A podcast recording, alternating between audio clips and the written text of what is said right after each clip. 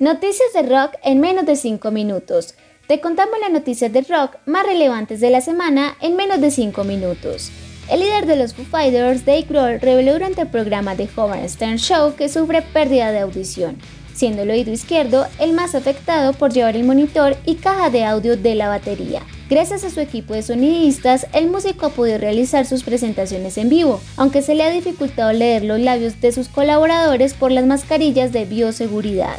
En entrevista con el periódico Express, Brian May, guitarrista de Queen, dijo que se necesita una película de The Beatles al estilo de Bohemian Rhapsody. Según el artista, más personas merecen conocer la música de The Beatles, ya que ellos son un modelo, y una película famosa ayudaría a ese objetivo. Paul McCartney regresa a los escenarios. La leyenda del rock anunció su nueva gira en Estados Unidos bajo el nombre Got Back Tour. Serán 14 fechas en 13 ciudades como Washington, Seattle, Los Ángeles, entre otras, que empezará el 28 de abril. La banda de hard rock Scorpions ha lanzado su nuevo álbum Rock Deliver. Es el decimonoveno trabajo de estudio de la banda alemana. Este álbum trae lo mejor del sonido glam metal de la década de los 80s en pleno 2022, haciendo un homenaje a la escena musical del Sunset Street en Los Ángeles. Te esperamos la otra semana en más noticias de rock en menos de 5 minutos.